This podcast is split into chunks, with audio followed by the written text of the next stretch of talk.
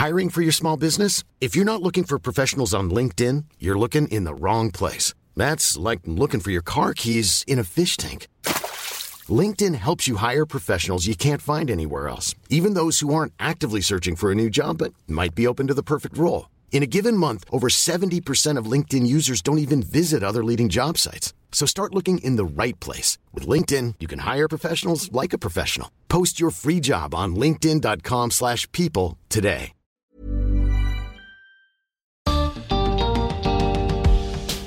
Bienvenidos a un episodio especial del podcast de TED en español, donde converso con algunos de nuestros oradores. Soy Jerry Garbulski. ¿Cómo surgen de las conexiones de nuestras neuronas propiedades tan maravillosas como los recuerdos, las emociones y nuestra conciencia? Esta es una de las grandes preguntas abiertas de la ciencia. Hoy les compartimos una conversación que tuve con el neurocientífico Mariano Sigman, quien dio una charla que publicamos en un episodio anterior. Hablamos con él sobre la frontera del conocimiento de nuestra propia mente. Esta es una versión editada de una conversación más larga que publiqué en mi otro podcast, Aprender de Grandes. Hola Mariano. Hola Jerry. ¿Cómo estás? Bien. Te quiero contar una historia primero, antes de, hacerte preguntas, quiero contarte una historia bastante personal mía, que vas a ver que después es relevante para la pregunta que te quiero hacer.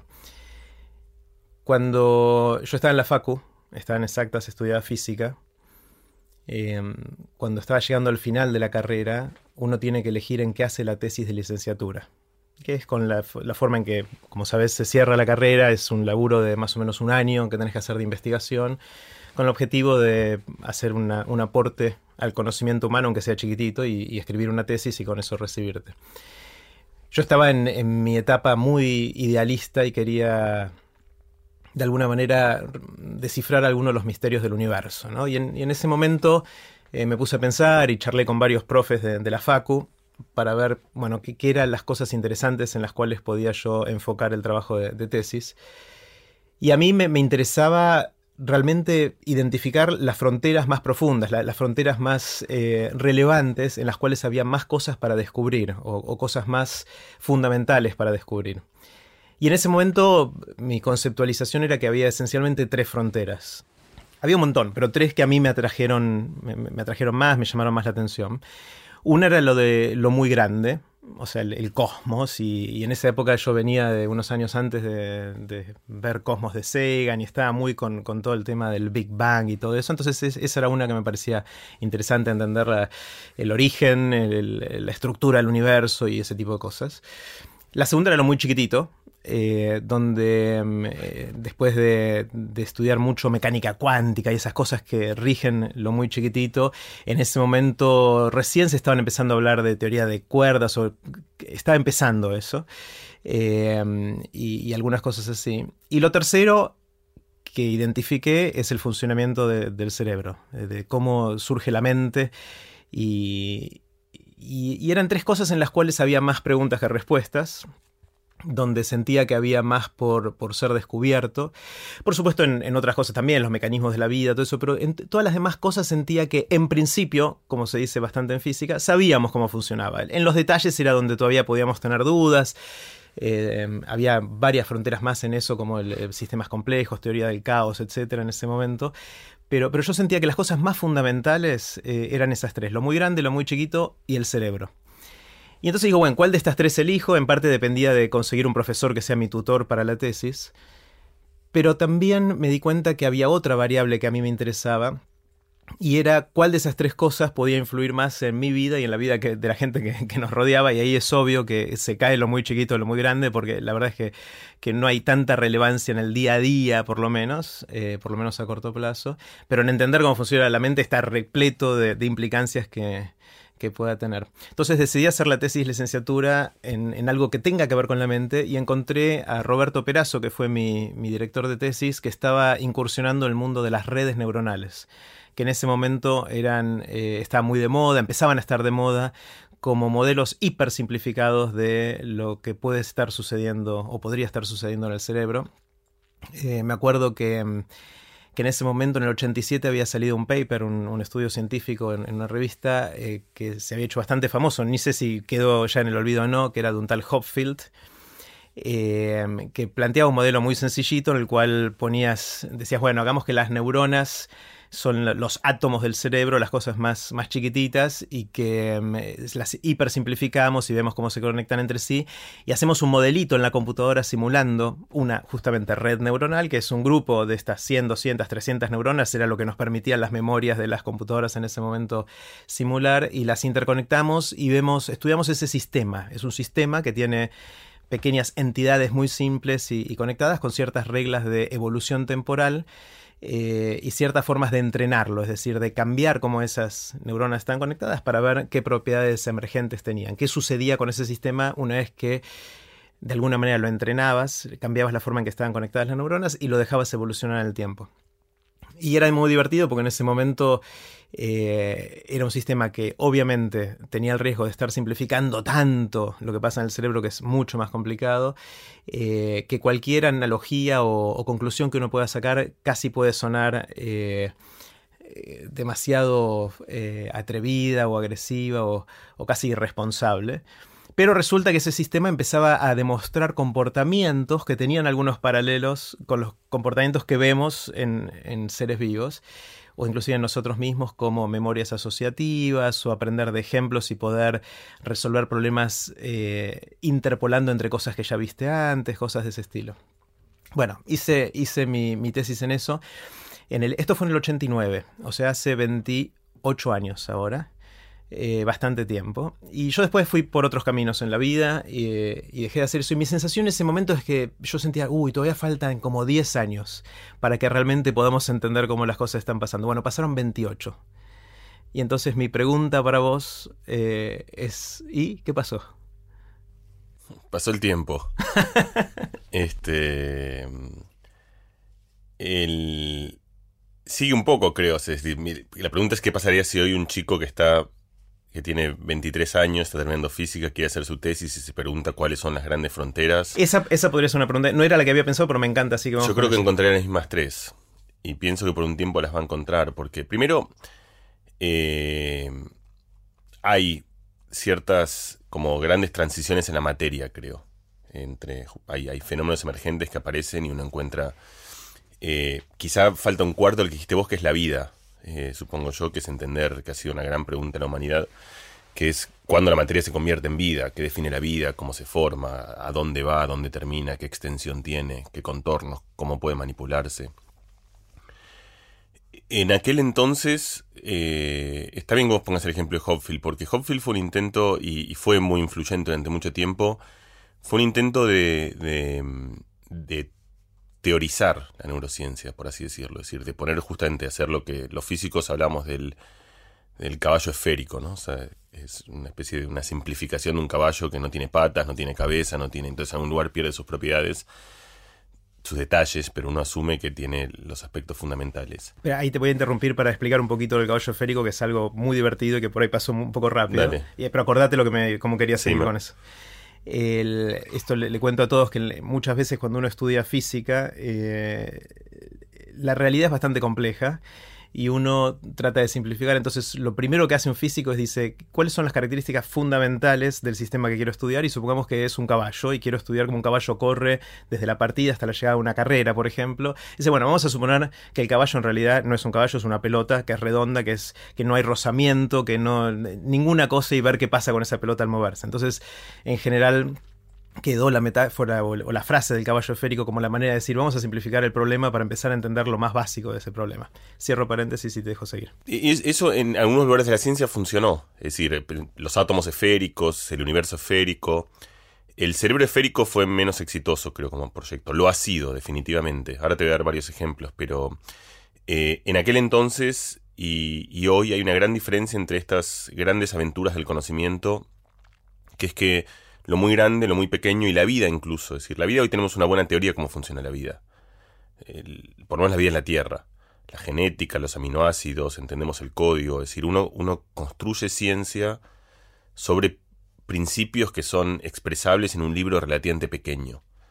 Eh, lo mismo sucede con la mecánica clásica. La mecánica, la, digo, la, la, física, las partículas, de cómo se mueven, cómo interactúan, por qué un avión vuela, por qué los coches avanzan, por qué hay rozamiento, cómo andan un cohete. Tiene un montón de detalles, pero esos detalles están construidos sobre un conjunto pequeño de ecuaciones que son ecuaciones de Newton, básicamente, o, derivaciones de ellas. De mecánica de fluidos, Navier-Stokes, digamos, hay una cantidad pequeña de principios que uno puede extrapolar para tratar de describir el mundo.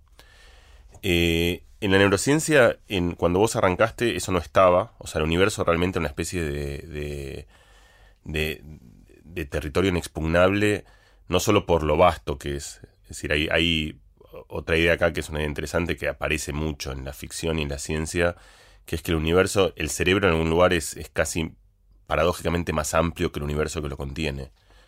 No solo porque por los números, es decir, la cantidad de sinapsis que son comparables a la cantidad de átomos, sino porque además el cerebro puede concebir el universo. Es decir, el resultado del cerebro es un órgano que es capaz de armar un lenguaje que puede pensar todas estas cosas y muchas más. Es decir, el universo de la imaginación en algún lugar es más vasto que el universo físico. Entonces, hay una paradoja ahí, obviamente, porque, porque materialmente el cerebro es parte del universo, pero, pero, pero el, conjunto de cosas que uno tiene que describir cuando uno quiere estudiar el cerebro a veces parece más grande que, por ejemplo, si uno quiere estudiar las galaxias. Entonces, eh, y una, ya que estamos con, anécdotas, un, día yo inventé, invité a dar una clase a Gastón Chiribet, que fue un orador de, de joven, eh, que es un investigador con un enorme sentido del humor, además, cosa que, yo aprecio mucho. Y él empezó su clase diciendo, bueno, diciendo algo que los físicos suelen decir, que es que entendemos bastante bien los primeros segundos del universo, como que los primeros, desde el Big Bang, o es como algo que después se complica, pero... Y el tipo enseguida vio la paradoja de decir, bueno, apenas entendemos el peronismo, por ejemplo, por así decirlo, y sentimos que entendemos bastante bien algo que sucedió eh, hace tanto tiempo y en algún lugar tan lejano y en algún lugar. Entonces ahí está siempre la pregunta de qué significa entender bastante bien, que en el fondo va a esta idea de, de, cuándo los modelos simples son modelos correctos para aquello que uno quiere describir. Cuando uno dice que uno entiende bastante bien el origen del universo, uno dice que lo entiende salvo unos detalles que no son importantes. Cuando uno dice que uno entiende la genética la vida, creo que uno piensa que uno la entiende bien, salvo algunos detalles que son de alguna manera irrelevantes. Em, cuando uno entiende eh, el, sistema solar o la evolución de las galaxias o la mecánica cuántica, que es otro lugar en el cual tenemos un montón de teoría y tenemos ecuaciones que de alguna manera determinan cómo las cosas funcionan en ese mundo, son ecuaciones tremendamente precisas que nos permiten hacer aparatos y dispositivos, es decir, no es teoría, es algo muy concreto que nos permite hacer manejar la materia en la escala muy pequeña, la nanotecnología, por ejemplo. Eh, uno dice, entiendo algo salvo detalles que de alguna manera son irrelevantes para el problema. Yo pienso que en el estudio del cerebro el espacio de los detalles es tan grande eh, que no hemos logrado forjar una teoría en la cual todo aquello que es fundamental, salvo algunos detalles, quede explicado por un conjunto pequeño de principios. Y eso sigue siendo así. Es decir, era así en, el... Es decir, han habido... La primera gran teoría del cerebro es la, discusión entre Cajal y Golgi a principios del siglo XX. Es una discusión científica muy interesante y muy, eh, colorida. La discusión en ese momento era una discusión puramente fisiológica y la discusión tiene que ver con de qué está hecho el cerebro, es cuál es el material constitutivo del cerebro. Eh, Cajal pensaba que el cerebro está hecho de neuronas, o sea, de células individuales que se conectaban, Golgi pensaba que el cerebro estaba hecho de una especie de retículo, una trama continua, como si fuese una tela, un telar, eh, que era una única entidad continua. Los dos pensaban eso viendo la misma imagen, es interesante, es decir, es un caso interesante de la ciencia en la cual, es más, los dos utilizaban la imagen que había hecho Golgi. Golgi había desarrollado un método que permitía teñir el cerebro de un color oro que lo hacía visible. Los dos miraban el microscopio, Cajal era un mejor dibujante, que, que, que Golsi, mucho mejor que era un eximio dibujante, y por lo tanto veía bien, como todos los dibujantes saben ver justamente, separar los detalles, ver lo importante. Y más allá de la neurociencia, en, en la historia de la ciencia, para mí es un ejemplo interesante porque los dos ganan el premio Nobel, creo que fue en el 1905, fue el primer premio Nobel de fisiología, eh, por concepciones opuestas de, cómo funcionaba el cerebro, cómo funcionaba el mundo. Creo que esto para la gente que no conoce la ciencia es muy eh, poco esperable o poco intuitivo la idea. Uno la ciencia se imagina como un espacio de consenso, de verdad objetiva. En este caso eran dos personas que, además de ser enemigos acérrimos, se odiaban, eran, eran grandes rivales, tenían concepciones completamente distintas eh, y, y ganaron una especie de fiesta máxima de la ciencia, que es el premio Nobel, eh, eh, una, celebración de la, de la, diversidad de alguna manera. Bueno, hoy sabemos que tenía razón Cajal, el cerebro está hecho de neuronas, y ese es un principio, es un principio constitutivo del cerebro. Sabemos de qué está hecho el cerebro. El cerebro está hecho de células eh, que tienen algún tipo de morfología, se conectan entre ellas con axones, con dendritas. pues uno ese es un principio que es satisfactorio en algún lugar de descripción de, la naturaleza, pero desde la perspectiva, eh, y de hecho que da nombre a la neurociencia, porque uno piensa en neurociencia, no se lo olvida, sobre todo hoy, pero etimológicamente neurociencia es la ciencia de las neuronas, no es la ciencia del, siquiera del cerebro, es tratar de entender cómo funcionan las neuronas. Eh, la neurociencia vivió en, en, ese espacio de descripción de, tratar de entender un órgano, como si uno tratase de entender el hígado, como si uno tratase de entender los pulmones a partir de los alveolos y de cómo funciona la mecánica, la mecánica de los pulmones. Eh, y del otro lado, de hecho, contemporáneo a Cajal, vino otra rama de influencia del, estudio de las consecuencias del cerebro, que fue Freud. Eh, y Freud en el, en el de vuelta más o menos también a, fines del 1800, principio de 1900, en, esa transición, digamos, de hecho era, contemporáneo de, Cajal, em, quiso construir una ciencia del pensamiento. Freud tiene un libro poco conocido, yo soy un militante de ese libro, se llama El Proyecto. Tiene muchas traducciones, es un libro que se publicó cuando Freud ya estaba muerto se llama el proyecto para una, psicología para científicos, una psicología para neurólogos, tiene muchas traducciones, pero en general se llama El Proyecto, en el que Freud hace la primera red neuronal de la historia, de hecho, muchísimo antes de Hopfield. Y es una red neuronal tremendamente interesante, primero porque es, muy mecánica, o sea, funciona con neuronas, él no entendía cómo funcionaban, no, conocía la, bioquímica de las neuronas, pero él, él pensaba que las neuronas eran dispositivos hidráulicos que podían acumular fluidos y se cargaban y se descargaban y tenía una idea de cómo funcionan las memorias, eh, de cómo eventualmente podía funcionar la conciencia, cómo funciona la percepción, de cómo funcionan los reflejos, de cómo funcionaban en esa red las pulsiones internas. Y en ese proyecto, eh, Freud dice que justamente que si uno quiere entender cómo funciona la respiración, uno tiene que entender cómo se contraen y expanden los pulmones, cómo funcionan los alveolos, cómo es el intercambio gaseoso en el, porque eso nos permite entender la mecánica respiratoria. Y el análogo es que si uno quiere entender el pensamiento, uno tiene que entender cómo funciona la mecánica del órgano que lo produce, que es el cerebro. Ahí arranca Freud. Poco tiempo después de eso, Freud dice algo que también para mí es tremendamente interesante para cualquier persona, no solo que haga ciencia, sino que haga cualquier cosa en la vida, que es, eh, él dice, esta es la manera, la manera de hacerla es esta, pero yo no tengo tiempo. Es decir, a mí me quedan 50 años de vida y en 50 años yo no voy a resolver esto, así que tomo un, un, un atajo. Eh, y me dedico a tratar en el pensamiento olvidándome de que está producido por un órgano que es el cerebro. Entonces, lo que es interesante es que Freud entiende lo que hay que hacer y lo que puede hacer, no es algo que yo creo que uno entienda eh, siempre al mismo tiempo. Y esas cosas, la razón por la cual la traigo, además de, que es colorido históricamente, me parece, de, algo que hoy vuelve, porque hoy cuando uno habla de la neurociencia en el gran público, la gente no piensa en la neurociencia de Cajal, uno piensa en una neurociencia de Freud, de hecho. Si bien eso suena raro y exótico, pero la gente, lo que quiero decir con eso es que cuando la gente piensa en neurociencia, la gente piensa en, comportamiento, en pensamiento, en memoria, en sueños, en, es decir, uno no piensa en el órgano, sino que uno piensa en el resultado, el producto de ese órgano, que en el fondo es la psicología. Lo que pasa es que en la Argentina la psicología está muy asociada a, a terapia, al psicoanálisis, a un diván, a una persona de barba escuchando a otra que habla sobre sus problemas de infancia, pero la psicología es el estudio científico del pensamiento humano. Entonces ahí hay un lugar de, confluencia entre el estudio de un órgano que produce algo y el estudio del resultado de eso. Eh, y muchos físicos o muchos científicos, ya esto un tiempo después, eh, en, la época en la cual vos empezabas tu tesis más o menos, eh, vieron una analogía entre lo que es la física estadística y la termodinámica, que para explicarlo de vuelta esencialmente cuando uno mide propiedades, por ejemplo la temperatura, la temperatura es algo que uno siente, que la temperatura es algo que se mide en un gas, en la atmósfera, digo, en un gas grande, no es, algo, no es una propiedad pequeña de las, de las moléculas, o la presión o el volumen, son variables observables en cuerpos muy grandes, pero que hay una teoría que puede explicar cómo esas cosas derivan de propiedades ínfimas de la materia, de la materia microscópica. En algún lugar yo creo que el proyecto de la neurociencia para muchísima gente fue tratar de hacer ese puente, tratar de entender cómo de iones, corrientes de calcio, canales, neuronas prendidas y apagadas, es decir, de la parte microscópica del cerebro, uno puede entender los emergentes de eso que son el miedo, los celos, el anhelo, la memoria, los sueños, el recuerdo.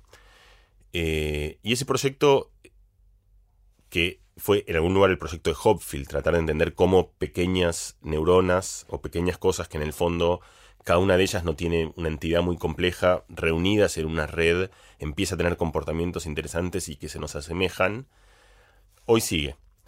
Eh, y, sigue en algún lugar que es difícil, es decir, hoy sabemos muchísimo más de lo que sabíamos en el 80, digamos, hace 30 años, sabemos mucho más de lo que sabíamos hace 3 años. Eh, y sabemos más no solo en, en, en, conocimiento académico, sino en conocimiento práctico. Y podemos hacer un montón de cosas, que ahora vamos a charlarlas, que hace 30 años eran inviables, entonces, eso es una especie de. Podemos. Es decir, la respuesta a tu pregunta puede tener dos caminos. Yo puedo contarte todo lo que avanzamos y es increíble y maravilloso lo que sabemos hoy, que hace 30 años no conocíamos. Pero en algún lugar, yo diría que desconocemos lo mismo. Es decir, sabemos mucho más, pero seguimos sin una teoría, o seguimos sin una idea, o seguimos sin un, conocimiento concreto sobre cómo funciona el cerebro. Y que es un sentimiento que, y, termino con, esta anécdota porque a, mí me, conmueve un poco para describirte esto. Hay el Congreso de Neurociencia de Estados Unidos, que funciona un poco como el Congreso Mundial de Neurociencia, reúne más o menos unas 35.000 personas, ponle 40.000.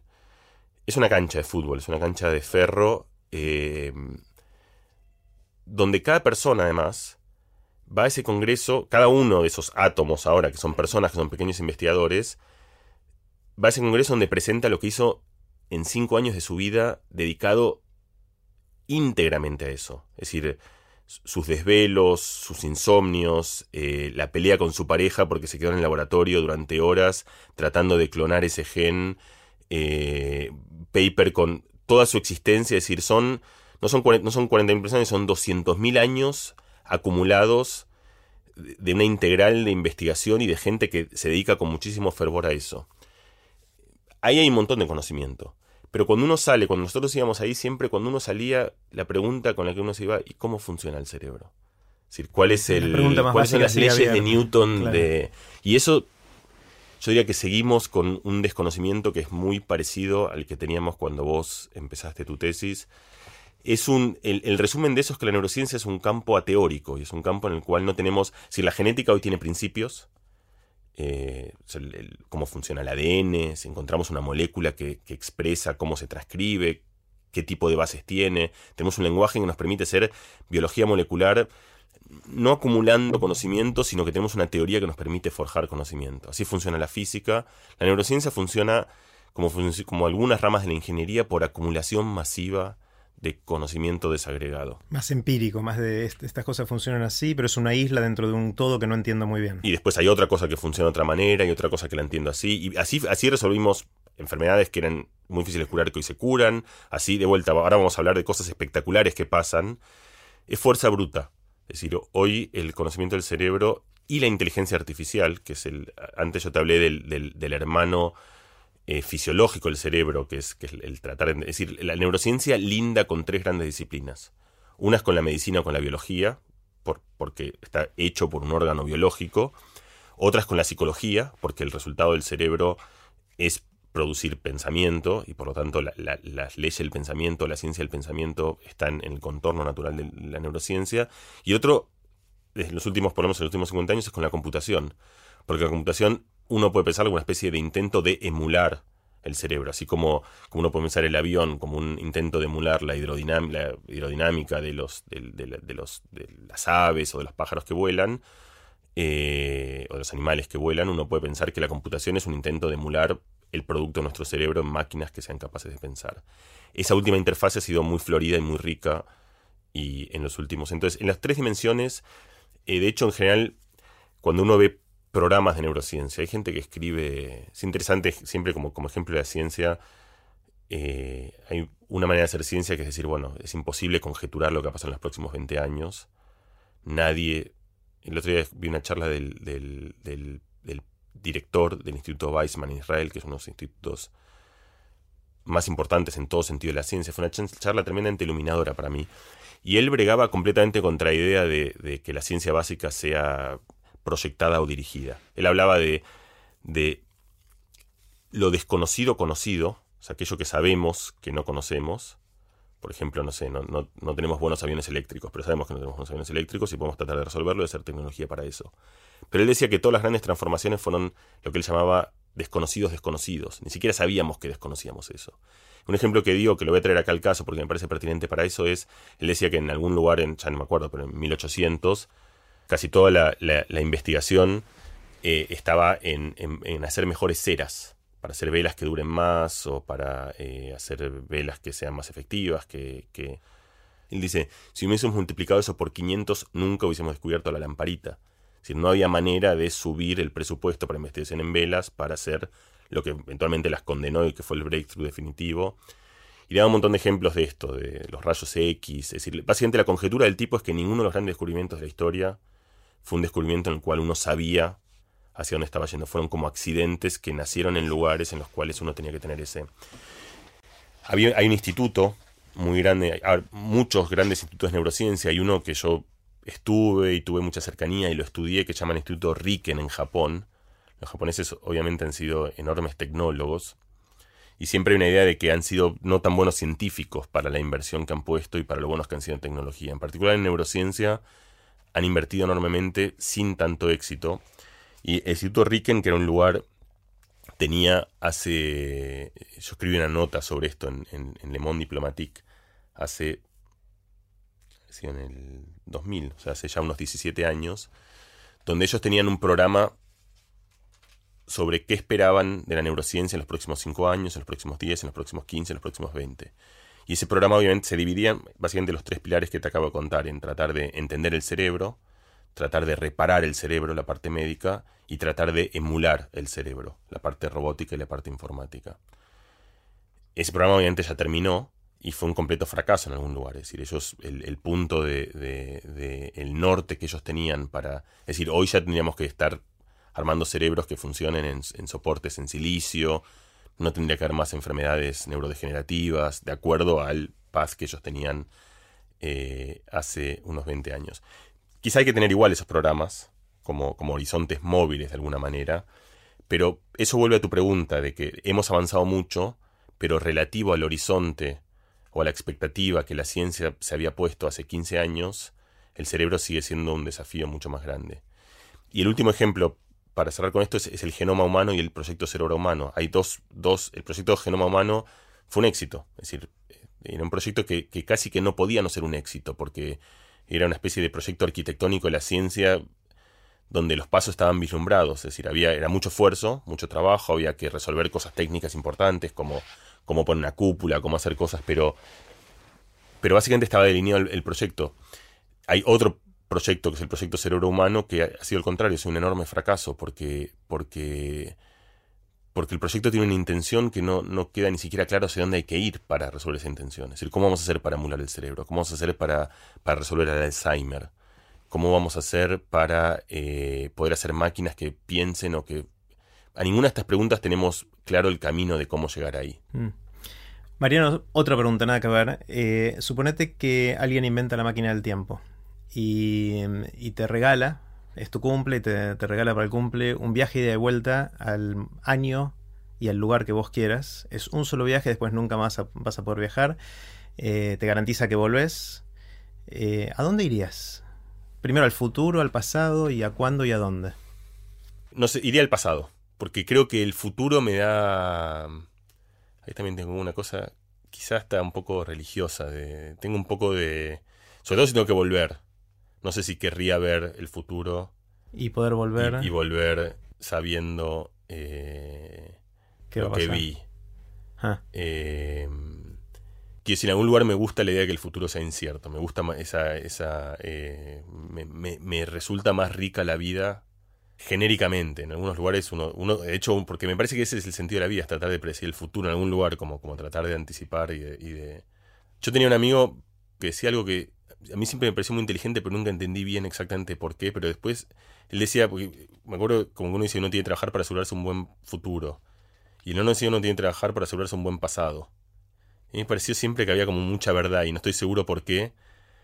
Pero. Y tiene que ver la con, frase. Tiene que ver con, con la, el, la respuesta tiene que ver con eso. Yo creo que. Y una cosa más, la última. El, el optimismo en general uno lo piensa como algo que tiene que ir hacia el futuro, pero muchos científicos del optimismo ahora lo piensan que tiene no tanto con cómo reconstruir, pensás el futuro, sino cómo reconstruís el pasado. Como narras tu pasado. Cómo narras tu pasado, que el que piensa que cuando te fue mal es porque tuviste mala suerte, es optimista, porque después te va a ir bien. Entonces lo que hice con esto es que en realidad como que es casi todo pasado, digamos, como que uno es, su... Y después está por último, digamos, por, para tener una, última idea de, tratar de esbozar esto por ahí científicamente no era la idea, esta idea de Kahneman que está expresada en una charla de TED muy linda sobre, sobre como distintas felicidades. Una felicidad, un ejemplo La que experimentás y la que recordás. La que recordás. El, un experimento, yo lo tiro acá, me parece muy bueno, es el siguiente. Imagínate que puedes ir a un lugar de viaje donde quieras.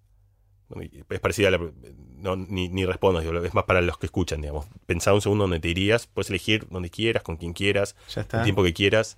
Ya elegí. Ahora imagínate que ese viaje no lo va a recordar nadie. O sea, ahora te puede decir donde quieras, pero con amnesia total tuya, de todos. O sea, no hay fotos, no hay... Y la pregunta es, ¿irías al mismo lugar? Hmm.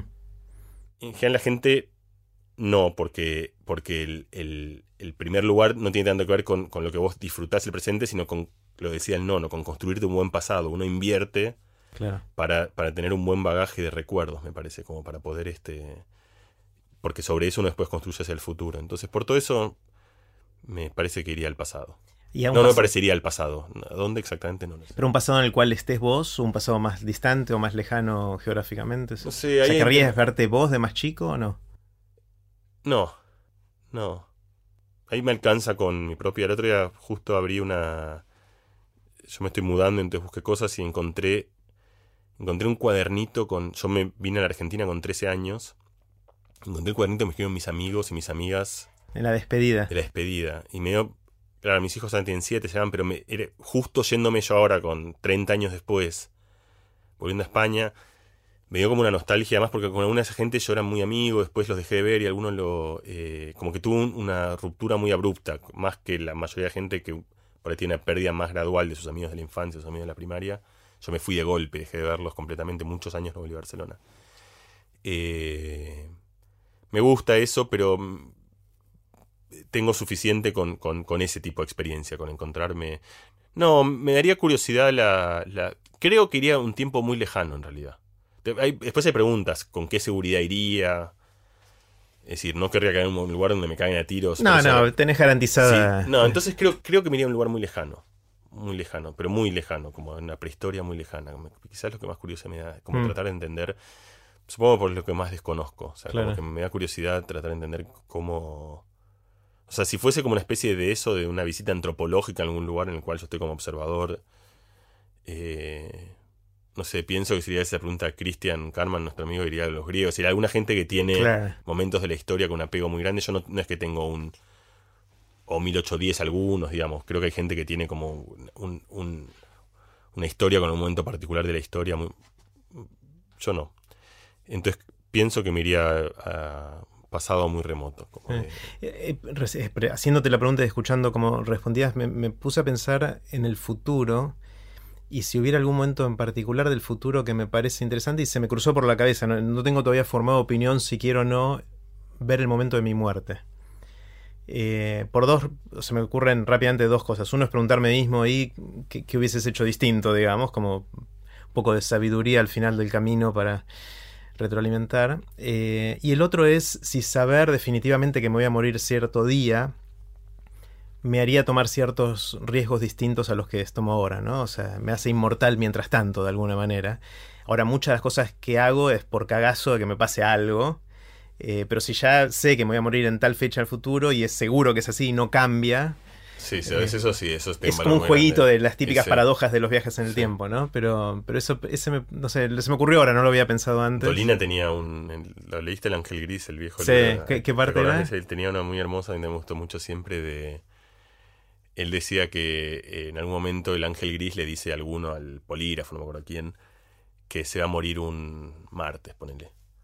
Entonces el tipo al principio justamente está muy feliz porque los miércoles toma un riesgo tremendo, hace de todo, hace lo que quiere hacer, los jueves, los martes eh, se encierra en la casa, se cuida, no toma ningún riesgo, y a medida que pasa el tiempo empieza, los miércoles él festeja que no se murió, los lunes empieza a deprimirse, se preocupa, los domingos empieza a despedirse de los amigos, este, y cada vez más entra en ese ciclo, se deprime profundamente hasta que se suicida un jueves. El tipo un jueves, en medio de todo esto, será el, y le gustaba a Dolina, que es, algo que para mí tiene, es importante para la ciencia. Yo creo que lo pensaría completamente distinto, pero por lo menos mi lectura era. Porque entonces él decía que muchas, los refutadores de leyendas, que en algún lugar son los científicos, eh, o alguna forma, no los científicos, pero los refutadores de leyendas, eh, decían que eso demostraba la inexistencia del ángel gris, porque Idolina decía que eso meramente demostraba su, ineficacia, que era un ángel malo, que era un ángel medio. medio Existe, pero no es muy, muy bueno. Por eso es un mal ángel.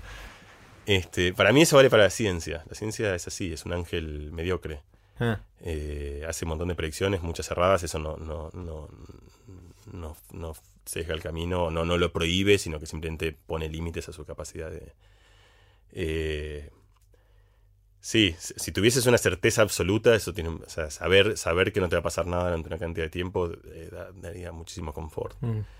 También te puedes encontrar cosas muy feas si vas al futuro. Es decir, gente que no está, es decir, y eso, claro. es decir, a mí esa perspectiva de vivir sabiendo eso, creo que me cagaría la vida de una manera tan mm. grande que prefiero no tomar ese riesgo. Hay cosas que eh, eh, con las que prefiero no, no páginas que prefiero no abrir. Un aspecto o un concepto que estoy empezando a explorar yo y me interesa mucho saber qué, qué opinás es el tema del ocio.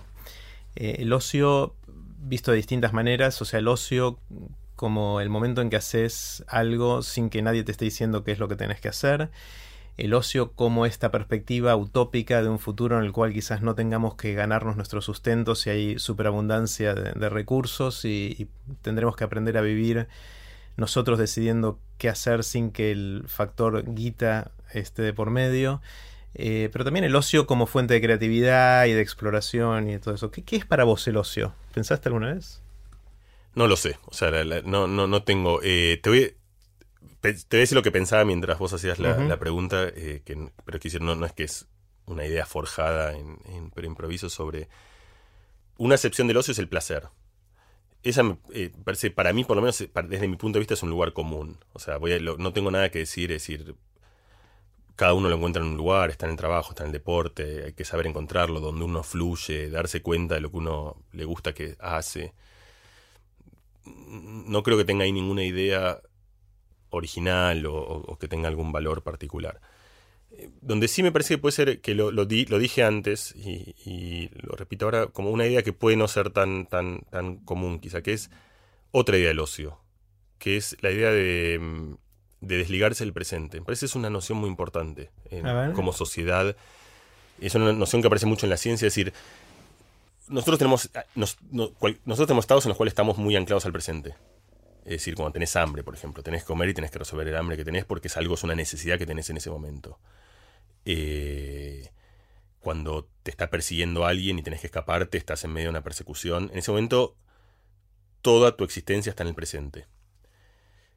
Yo pienso que así viven casi, casi todos los animales. Viven en el presente porque, porque, porque tienen una enorme urgencia de resolver el presente. No, pueden darse el lujo de desligar su existencia de lo que está pasando en ese momento.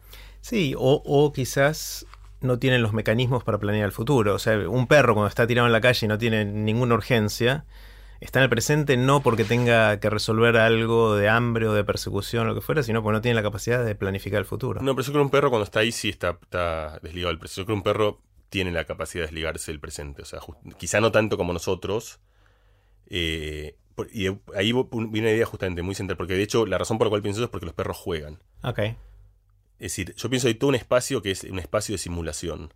Es el espacio de juego, es el espacio de sueños, es el espacio de la paja mental, es el espacio de, de narrativo.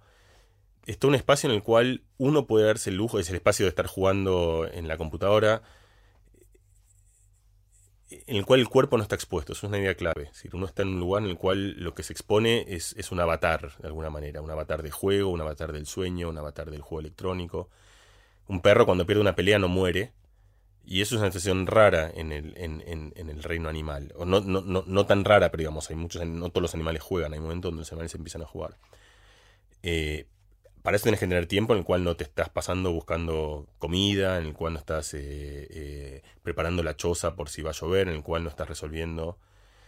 yo pienso así el ocio en general. Pienso que esa es una idea del ocio. Es una idea que tiene que ver con, con, una capacidad que nosotros tenemos de poder desligarnos del presente inmediato. Y pienso que ese es un lujo social y que eso es un lujo social que además eso tiene un poco que ver también con lo que yo conté en la charla de TED, digamos, que está exacerbado. Es decir, hay ciertas sociedades que han generado un confort en, las cuales uno puede sentarse por un tiempo en un sillón eh, sin tener que estar cosechando la papa eh, que tienen porque te lleva, el, parece que durante mucho tiempo los humanos vivimos con, con poco tiempo eh, en el cual teníamos que preguntarnos qué hacer, porque el resto del tiempo era un tiempo en el cual el tiempo estaba decretado por pulsiones muy fundamentales, por ir a buscar agua, por ir a buscar comida, por ir a buscar que no nos maten, por ir a buscar que los nuestros sobrevivan, por ir a buscar que...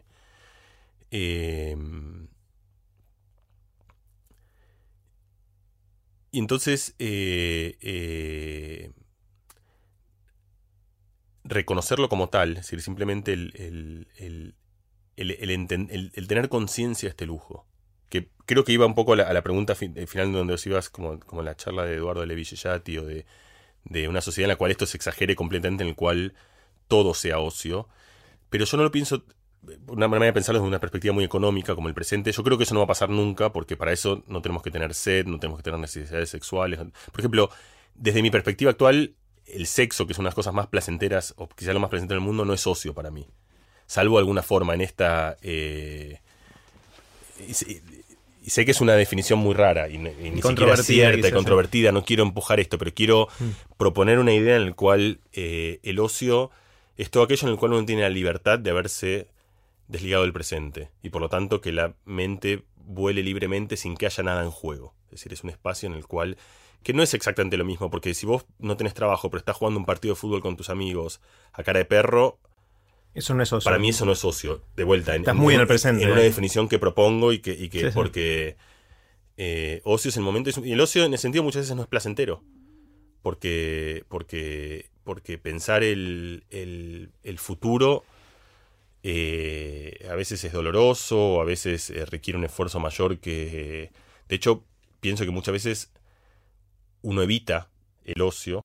Y se ocupa. Y se ocupa por, porque otra vez, el ocio no, no es necesariamente placer. Entonces es una idea, no, no, no propongo una definición de ocio, pero propongo una idea de, esta cosa que hemos exacerbado nosotros como especie, que no es propia ni única nuestra, y que además dentro de la especie hemos exacerbado aún más nosotros como cultura, que es el, el tener tiempo en el cual no estamos ocupados por las pulsiones inmediatas del presente y todo lo que sucede con eso. Y darse cuenta, tener registro de eso, eh, quizás sea una manera para, poder explorarlo desde otro lugar.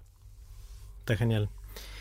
Mariano, ¿sentís que hay algo que vos sabés que mucha gente no sabe y que estaría bueno que supiera? Eh, sí, no sé. Yo creo que es. Eh, parece paradójica la respuesta, pero lo, que yo creo que sé es que sabemos muy poco. Ajá. Si tuviese que decirle algo, yo pienso que, sobre todo hoy, eso es algo que además es en un momento de un flujo informativo, es decir, e, es una ilusión del cerebro que yo conozco desde mi ciencia, desde mi oficio, el pensar que en general sabemos mucho más de lo que sabemos. Woody Allen lo dice de una manera bastante grácil, dice la confianza es ignorancia. O sea, cuando uno no mm. conoce de algo, uno en general se siente muy confiado.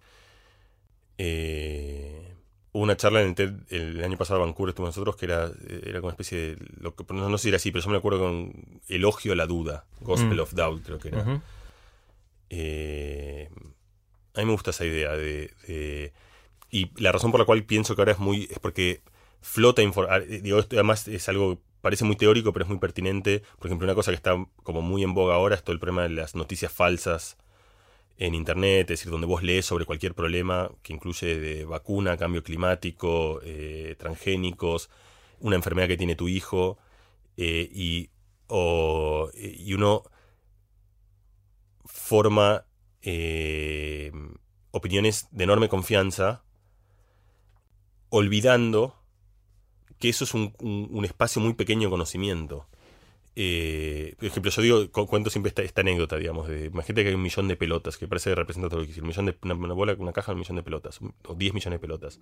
Sacas una y es roja, sacas la segunda y es roja, sacas la tercera es roja, sacas la cuarta es roja, sacas la quinta y es roja, como obvio que es roja. Pero si lo pensás, hay 99 millones 990, no conoces nada. Y sin embargo uno saca conclusiones sobre datos muy raros, sobre datos muy escasos. Y cuando digo uno, digo, lo hacemos todos porque así funciona eh, de hecho, es casi como la virtud y el estigma del pensamiento humano. Para mí eso hace que, forjemos opiniones erradas sobre temas muy importantes. Eh, y es muy difícil de cambiar, aun si uno no lo sabe. Pero, pero yo pienso que eso sería algo... Eh, yo enseñaría a dudar. Sé que suena también un poco extraño y como que... pero enseñar a dudar no desde una premisa de, algo como, como moral, que creo que hay que hacerlo, sino de este problema general que creo que tenemos de, construir opiniones muy fuertes sobre datos muy escasos. Una cosa que pasa es, en ciencia, hay una algo en particular de la ciencia que tiene que ver con esto, y esto vale para las ciencias humanas y para todo el conocimiento en general, es lo siguiente. Uno está acostumbrado en ciencia que, como por ejemplo la ley de Newton, ¿no? como que las cosas caen y caen. Eh, pero la mayoría de los problemas científicos que yo conozco, yo hablé antes del ejemplo de Cajal, justamente, se parece mucho más a eso. Por ejemplo, tengo una pregunta. ¿Los chicos les hace bien jugar videojuegos, sí o no? Y yo soy un padre informado y quiero tomar esa decisión, no intuitivamente, sino que quiero. Entonces voy y leo tres papers que demuestran que, eh, que existen, yo te los puedo pasar, que muestran que jugar videojuegos te mejoran la atención, eh, te mejoran la memoria. Eh, muchos, en muchos casos, además, aún los juegos violentos disipan violencia porque hacen que... Entonces yo leería esos tres papers y esos tres trabajos, esos tres artículos científicos, y convencido ahora, distinto que antes que tenía duda, era convencido porque tengo evidencia a favor, actuaría, dejaría a mis hijos que jueguen. Lo que se me olvida es que hay otros 40 que muestran lo contrario, por paradójico, que, pero porque la ciencia en, en, espacios tan grandes, con tantas dimensiones y, con tantas cosas, llega a conclusiones opuestas. Podrás encontrar otro paper que demuestra que no, que, y eso puede ser porque porque el juego era un poquito distinto, que nunca se usan un juego en otro caso otro, porque los pibes eran distintos, porque la ciencia tampoco se hace con cuerpos de datos tan grandes, en un caso eligieron 15 y la moneda le cayó de un lado y no era una conclusión tan firme. Entonces muchas veces lo que pasa es, en muchos de estos problemas, que uno lee información, esa información ratifica algo que uno pensaba o que alguno quería. ahí es cuando es peor todavía. cuando El sesgo de confirmación. El sesgo con algo deseable o algo que yo quería escuchar. Eh, y entonces uno tiene la misma eh, opinión que tenía antes, pero ahora reforzada. reforzada. Eh, y yo creo que simplemente atenuar un poco la confianza y entender. Uno tiene que actuar al final. Estas cosas uno tiene que decidir y uno tiene que decidir con el conocimiento que tiene. ¿Dejo que mis chicos jueguen a los jueguitos o no? Tenés que hacerlo. Pero hacerlo sabiendo que tenés una probabilidad enorme de equivocarte. Si bien eso genera un poco de carga, hmm creo que en algún lugar libera. Eh, y eso para mí en un montón de problemas ahora de, políticos, de polarización, en un montón de dominios. Eh, hablé de antes de unos pertinentes, aborto, vacunas, donde la gente, tenés gente que opina de un lado y gente que opina de otro lado. La grieta, pero no la grieta acá, que también es decir, la, pero la, grieta en todos los dominios creo que tiene que ver justamente con esto, con, con el no, no, dudar lo suficiente. Y, que a su vez viene de no entender y reconocer que la evidencia que tenés es tremendamente parcial. Que hay un cúmulo de evidencia mucho más grande que probablemente es, opuesto a todo aquello que vos leíste. Claro. pero eso no es, una, no es una falla de la ciencia, sino es una falla de nuestra interpretación de esos datos científicos. Porque quizás cada paper es impecable, cada punto es impecable dentro de los, las limitaciones de la muestra y de la metodología que usaron en ese, en ese estudio. El error está en nosotros de decir, mejora la atención en videojuegos, entonces mi hijo tiene que jugar a videojuegos, porque entonces le va a mejorar la vida, cosa que es un salto infinito entre una cosa y la otra. Son las dos. Una es esa y la otra es que además hay desde ciencia no tan buena que está contada. O sea, eh, en casi todos los problemas importantes uno no tiene acceso directo a los datos. vos tenés acceso indirecto a los datos. Eso es un problema enorme para mí en cómo funciona la representatividad y la toma de decisiones. Es un problema viejo, es el problema de la, política y de cómo uno delega. Em, lo que pasa ahora es que se da una ilusión en la cual eso, siempre fue así, pero ahora, ahora sigue siendo así, pero uno piensa que ahora uno sí tiene datos. Eh, cuando en cualquiera de estos problemas, la, cantidad de datos que uno tiene que tener para, para, para poder actuar informadamente, nosotros hicimos en TED con, vos, de vuelta, este, varios experimentos que tienen que ver con cómo la gente se agrupa para tomar decisiones de manera colectiva. Hablando con esto con Sol Perlmutter, este, el premio Nobel, que como muchos, el premio Nobel, que ganó el premio Nobel por descubrir que el universo no se termina nunca, después de eso, como muchos, se dedica más a, en general, a, la a pensar en la ciencia, en la política y pensar. Y una cosa que él estaba muy interesado y nosotros charlamos porque justo resonaba mucho con esto es, es, es, esto, cómo la gente toma procedimientos mediante los cuales la gente toma decisiones en grupo. Y él me contó algo que yo no conocía que se llaman eh, creo que se llaman deliberate polls, que serían como... Eh, ¿Cómo se traduce eso? No sé, eh, ya me lo contaste, pero no me ah. acuerdo el, que arman grupos de gente. Arman, arman grupos, no importa el nombre, porque tampoco estoy el nombre sea correcto, pero lo que arman es, es una idea, para mí arman grupos de gente para que tomen decisiones políticas como se toman decisiones en los jurados. Claro. Es decir, en, en, Estados Unidos funcionan los jurados, en los cuales agarran 20 personas que son representativas de la comunidad esas personas escuchan, pero escuchan en mucho detalle, se pasan días y días y días escuchando argumentos, escuchando gente, y sobre eso, ahí le delegas a la gente la, parte moral de cómo concluir eso, pero en gente está informada, no es alguien que está juzgando porque leyó algo en la tapa de un diario y condena a alguien o deja de condenarlo con información completa. Está escuchando los argumentos del que se defiende, del que se acusa, de los testigos, de los, es decir, está tomando una decisión.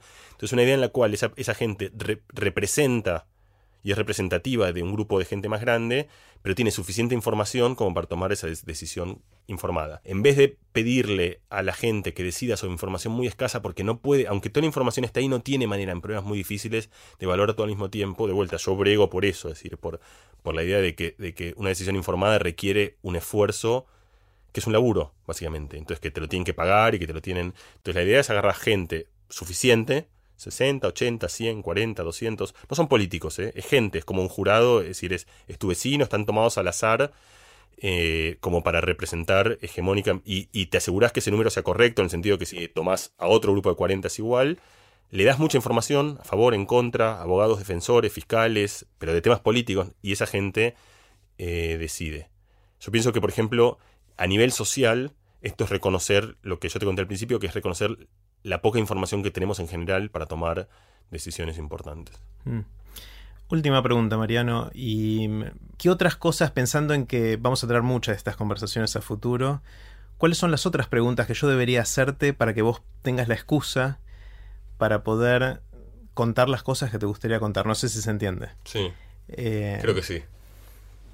Eh, cuando yo me fui a Estados Unidos a hacer mi doctorado, me fui a hacer un doctorado en neurociencia y y quería hacer como cosas de registrar neuronas y eso. Yo en ese momento estaba en, un club de discusión, un journal club, con, compañeros, brasilero, un griego, un, en un lugar, ahí fue como donde más aprendí, como un lugar de... Y me di cuenta que em, los, los, trabajos que yo llevaba no eran trabajos de mi tema de investigación, sino de otro tema, que era más neurociencia cognitiva, cosas que lidaban más con... Y ahí me di cuenta, observando mi propio relato, que eso era lo que más me gustaba a mí pero yo no lo había registrado eso. Necesité como una especie de, espacio en el cual cada uno elegía algo y lo mostraba. Se me cuenta que siempre elegía los mismos temas. Y entonces me, estos son los temas que me gustan. Y me di cuenta que también empezaba a llevar unos temas. Me di cuenta, no fue deliberado, no es que como uno, yo elijo por eso, pero, pero después de haber elegido 10, 5, 15, me di cuenta que había algo común, un mm. patrón. Y ese patrón tenía que ver con temas que yo creo que mi manera de pensarlos es que son como los temas más ancestrales de nuestra condición los celos, la mentira, la mirada, la risa, el amor, la violencia, la guerra, como temas que, que son los temas de siempre, diría, son los temas de, eh, de la literatura, de Shakespeare, de, Platón. De, Platón, son los temas... Y me di cuenta que muchos de esos temas no estaban científicamente abordados. Algunos sí, pero otros, eh, digamos, para la enorme pertinencia que tienen en, en lo que somos. Entonces me dio ganas de explorar eso. Y de hecho pensé, como que yo no quería hacer otro libro, pero pensé el año que viene, hace un año con tiempo, me gustó la idea, no, no, no sé si lo haga o no, pero acá o sea, es una idea, como pensar un libro que lo pensé como los siete pecados cerebrales. que era como, y más allá de si lo hago o no, lo pensé como una idea de explorar justamente la... Por cerebrales, lo que yo pienso es, es que están, justamente son muy constitutivos y por eso estuvieron siempre, o sea, están en nuestra biología y son muy definitorios, y sin embargo son también como los más culturales, son las cosas que pertenecen a lo prohibido, a la religión, las que hemos regulado. Eh, entonces me da ganas de como explorar el contorno de la ciencia sobre estas preguntas que creo que son como preguntas... En cualquier caso es un viraje hacia las ciencias humanas, que es algo que yo creo que vengo haciendo, pero acá más todavía de realmente... Y es una cosa que yo querría aprender, como la... Y aprender no solo la ciencia, sino leer la literatura, el cine y como reflexionar sobre... Y de una perspectiva un poco utilitaria, o sea, eh, pro hacia mí y hacia los demás. O sea, yo creo no sé si esto lo charlamos la vez pasada, porque es algo que yo tengo bastante convicción, como que la autoayuda está muy... Eh, vapuleada. Vapuleada y yo... Hay autoayuda buena. No veo nada más eh, eh, honroso que la autoayuda, porque... Que la buena autoayuda, o sea, la mala autoayuda es mala, pero es decir, la, autoayuda entendía como la, la, posibilidad de no, no, solo enseñarle a alguien, sino em, emancipar empowered, como, como dicen en inglés, darle a alguien el poder para que pueda resolver sus propios problemas, me parece como lo más democrático que hay. Es, mm. decir, no solo... Y noble. Y, noble, es decir, enseñarle a alguien a que pueda... Y además es lo que hacemos todo el tiempo con un chico, si vos le ayudas a, atarse los cordones, a, no desesperarse frente a la adversidad. Eh, entonces yo la veo con como me parece algo, eh, no solo no me da vergüenza, sino que me parece enormemente honroso la autoayuda. Eh, la buena autoayuda. Eh, y acá hay una idea como que, aparece, como no, sé si eso responde a tu pregunta, pero en todo caso hacia, el futuro como algo que conozco menos, pero que me gustaría conocer y que me gustaría explorar y leer un poco eh, en, distintos lugares y for, cultivarme un poco más renacentísticamente, diría, no solo como ciencia, sería los pecados y las virtudes capitales. Por eso no, no, solo, no, no pienso solo el mal, sino como aquellas cosas que son gustaría pensar cuáles son como los grandes. Sí, por eso. Platón, Shakespeare, son creo que las cosas que la humanidad ha pensado en tanto tiempo. Y pensarlas, es decir, yo creo que ellos eran, sin ninguna duda, infinitamente mejores pensadores que yo. Entonces este proyecto para mí no tendría mucho sentido, salvo que yo pienso que tengo datos que ellos no tenían. Claro. Entonces me gustaría eh, repensar estas ideas a la luz de lo que conocemos y además como una idea de también reflexionar sobre aquello que deberíamos conocer, o sea, qué tipo de cosas mm. teníamos que... Lo pienso en una especie de preludio para un proyecto de investigación científica, es decir, de, redirigirme hacia ese lugar. Dentro de un año entonces nos vamos a volver a juntar y mi única pregunta va a ser ¿qué aprendiste sobre los siete pecados y virtudes cerebrales en, ese año eh, que está empezando ahora? Gracias, Mariana. Gracias por escuchar este episodio especial del podcast de TED en Español. Queremos saber qué les pareció. Por favor, busquen TED en Español en Facebook para dejarnos sus comentarios. Como siempre, pueden encontrar todos los episodios de TED en Español donde escuchan sus podcasts. Este es un podcast de TED en colaboración con Adonde Media. El sonido y la música están a cargo del estudio Pomeranek. Soy Jerry Garbulski y los espero en el próximo episodio.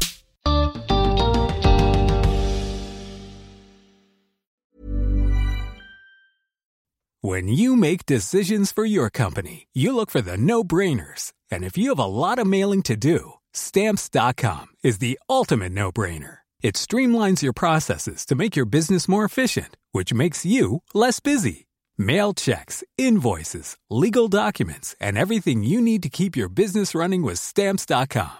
Seamlessly connect with every major marketplace and shopping cart Schedule package pickups and see your cheapest and fastest shipping options from different carriers with rates up to 89% off USPS and UPS rates. And with the stamps.com mobile app, you can take care of mailing and shipping wherever you are. Make the same no-brainer decision as over 1 million other businesses with stamps.com. Sign up with code program for a 4-week trial plus free postage and a free digital scale. No long-term commitments or contracts. That's stamps.com. Code program.